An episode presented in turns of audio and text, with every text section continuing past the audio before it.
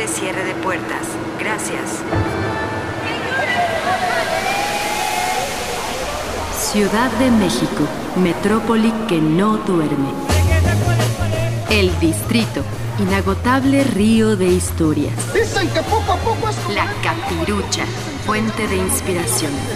Vamos a ver si es verdad, vamos a ver si es mentira. Ciudad de los Palacios, un lugar donde todos somos protagonistas. Reflejos de una noche en la ciudad. Crónicas de asfalto.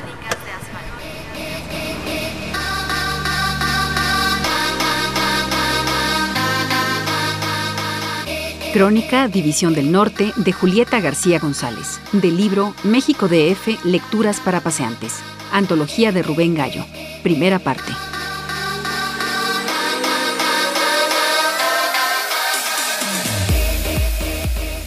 En México, los azulejos y los muebles para baño, al igual que la mayoría de los artículos de decoración o para la casa, se venden en pequeñas y caóticas tiendas especializadas. Es frecuente que las tiendas infrinjan la ley y se establezcan muy cercanas de otras, creando regiones de la ciudad dominadas por manzana tras manzana de mueblerías, papelerías o incluso, en la avenida del taxímetro, de tiendas de artículos para taxi.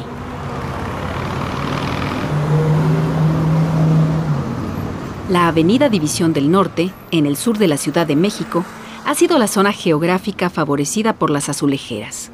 Apenas hace algunos años se establecieron en México tiendas como Total Home o Homart, que albergan todo tipo de materiales para la construcción y la decoración.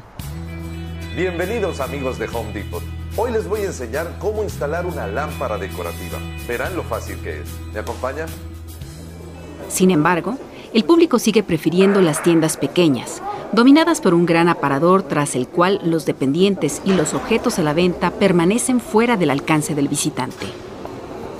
26.80 metros, ¿verdad? Del Cairo, el primero. La primera vez que vi al oso disecado me sorprendió el color de su pelambre. El tono blanco, polar y brillante que yo imaginaba en tales animales, en este no existía. En su lugar, una serie de manchas grises, azuladas y pardas cubrían el imponente lomo y la inmensa cabeza. Erguido en sus cuartos traseros, con las patas delanteras elevadas hacia el frente y con el hocico abierto enseñando los dientes, este oso polar no es más que el triste recuerdo de lo que debió haber sido cuando estaba vivo. Por lo que a mi juicio sigue siendo una extraña y tal vez inexplicable razón, varias tiendas de azulejos y de muebles para baño ubicadas en División del Norte, entre Chuburubusco y Gabriel Mancera, tienen a la entrada enormes animales disecados. Dos osos polares, dos tigres de Bengala, dos leones, la mitad de un toro y al menos una cebra están parados junto a la puerta de tiendas que tienen nombres tan similares que dan la certeza de pertenecer al mismo dueño.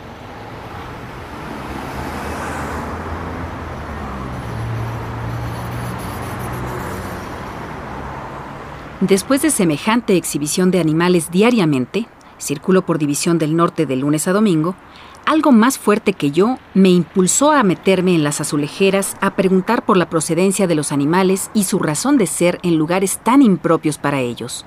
No se me ocurría ninguna causa posible por la que tales criaturas deberían pararse sobre una maltrecha base de fibra de vidrio o tambalearse entre clientes que buscan excusados.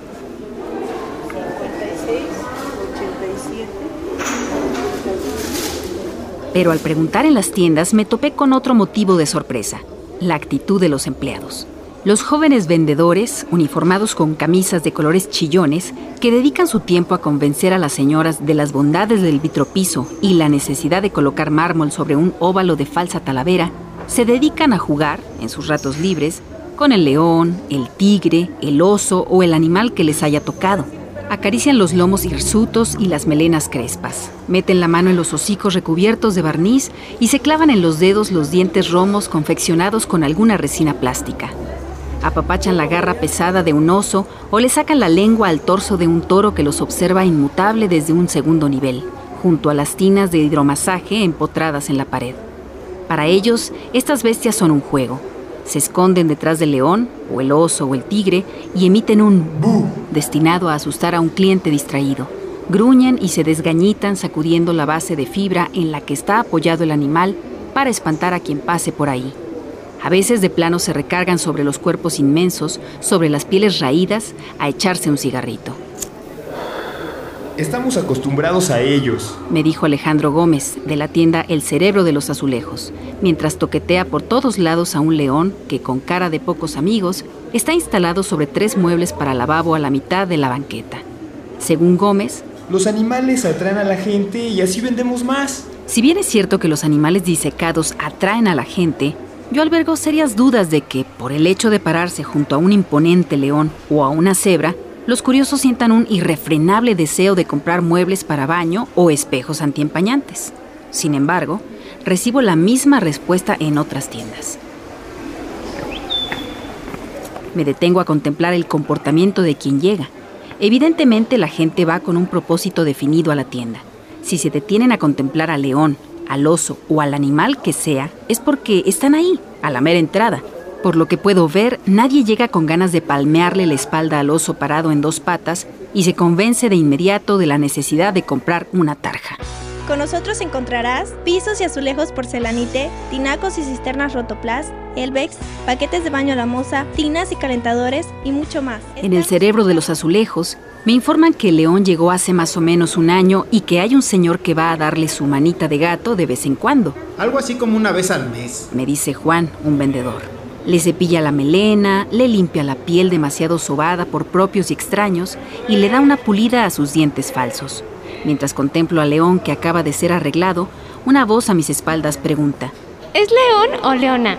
La pregunta parece absurda, pues el tamaño del animal y su melena parecen no dejar lugar a dudas, pero resulta que le hace falta algo. Juan se apresura a contestar, Es león, pero le quitaron eso, porque iba a estar en la vía pública a la vista de todos. Y ni modo que los niños y las señoras se lo pudieran ver o hasta tocar. Otro de los empleados toca entonces la entrepierna vacía de León, el arco hueco que forman sus patas, con una sonrisa maliciosa, mientras los vendedores que tratan de explicarme el arte de la taxidermia o que están ahí de chismosos se sueltan una carcajada.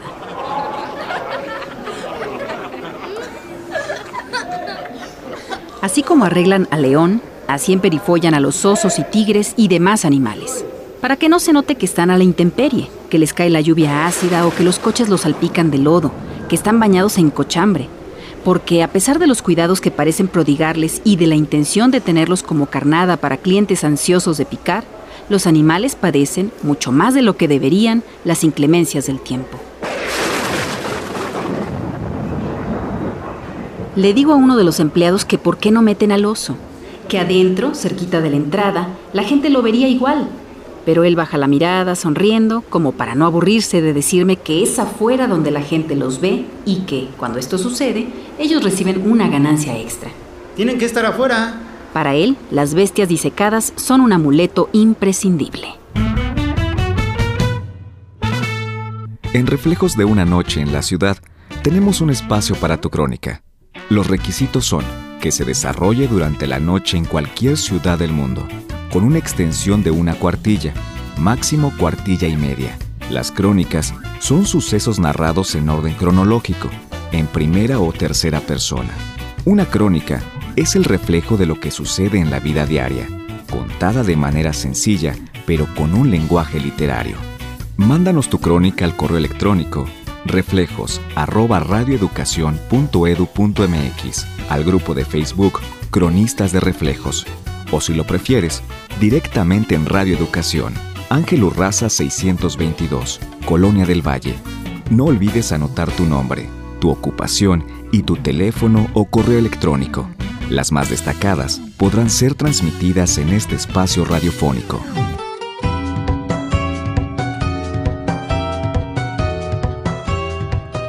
Crónica, El lado oscuro de Coyoacán, de Nicolás Camacho Restrepo estudiante de la SOGEN.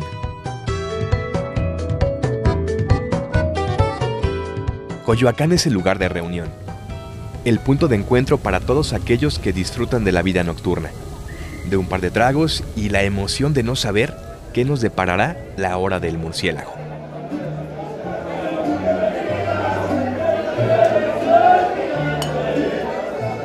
Empezamos la noche con la famosísima Coyoacana, con un par de tequilas en la barra, acompañados del ruiderío de los mariachis y las risas de todos aquellos borrachos que, como uno, están gozando.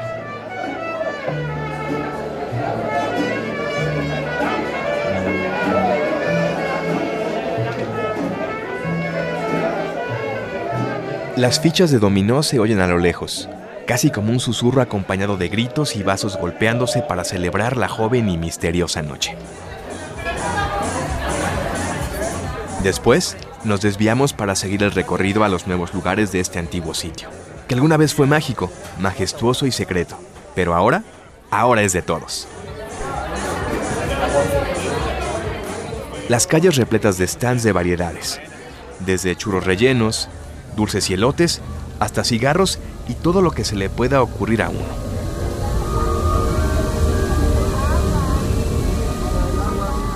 En el kiosco, los adultos sentados observan a sus hijos bailar y jugar al ritmo de las guitarras y tambores, de unos cuantos que piden monedas para las chelas.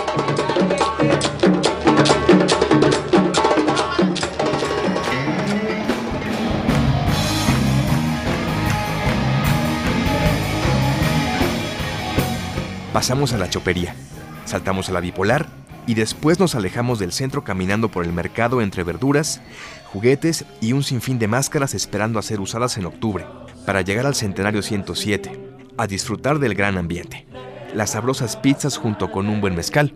Así la noche sigue lentamente, entre tragos, pláticas y mucha música.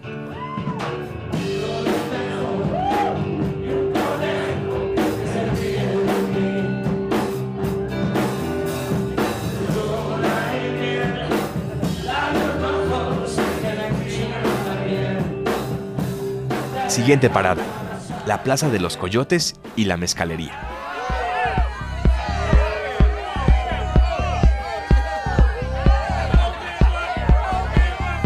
Y así, la noche sigue inmortal. Y sigue y sigue.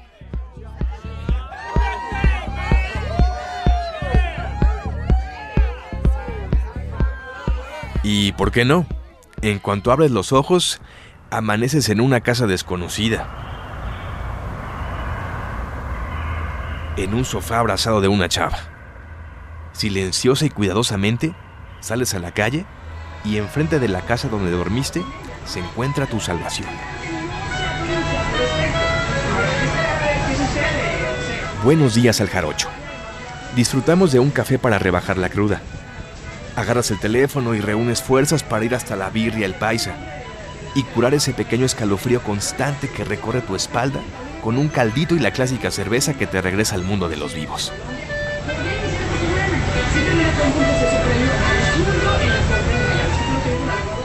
Regresamos a casa cansados, pero siempre con la intención de regresar a este maravilloso pedazo de cielo lleno de vida, el cual, de día o de noche, está para nosotros.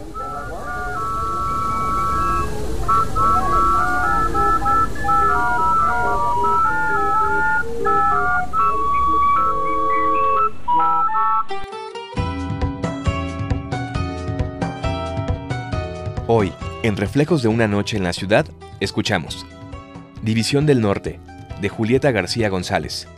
Del libro México DF. Lecturas para paseantes. Antología de Rubén Gallo. Primera parte. Y El lado oscuro de Coyoacán, de Nicolás Camacho Restrepo, estudiante de la SOGEM. Participamos en este programa. En las voces, Nistela Villaseñor y Óscar Adar. En la realización, Ana Aguirre, Isaac Castro, Alejandro Hernández, Laura Martínez, Stephanie Varela, Anabela Solano y Fructuoso López. Esto fue Reflejos de una noche en la ciudad. Narrativas únicas que muestran la maravilla de lo cotidiano. Crónicas de asfalto.